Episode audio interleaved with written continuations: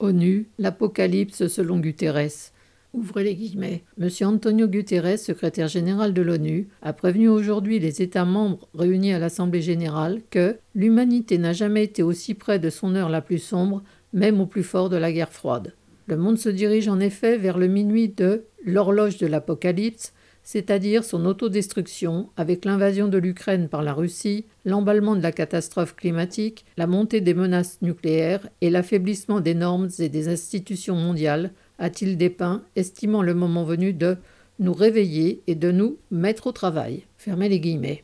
C'est en ces termes que la publication officielle des Nations Unies résume les propos de son secrétaire général devant l'Assemblée du 6 février.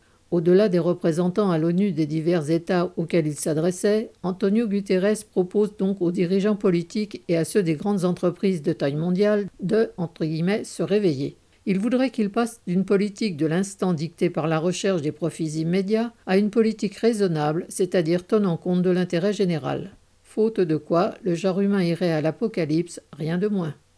Il n'y a évidemment aucun espoir qu'il le fasse, et Guterres est plutôt bien placé pour le savoir.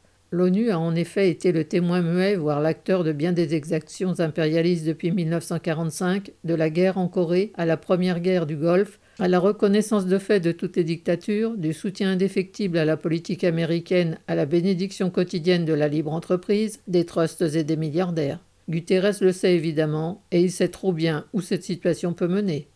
Il est frappant que Guterres, un des dirigeants du monde capitaliste, ne peut imaginer autre chose pour celui-ci qu'une vision apocalyptique. Il faut souhaiter que les symptômes qu'il décrit, et que chacun constate en effet, soient plutôt les prémices de convulsions révolutionnaires et annoncent non pas la fin de l'humanité, mais plus joyeusement celle du système capitaliste. Paul Gallois.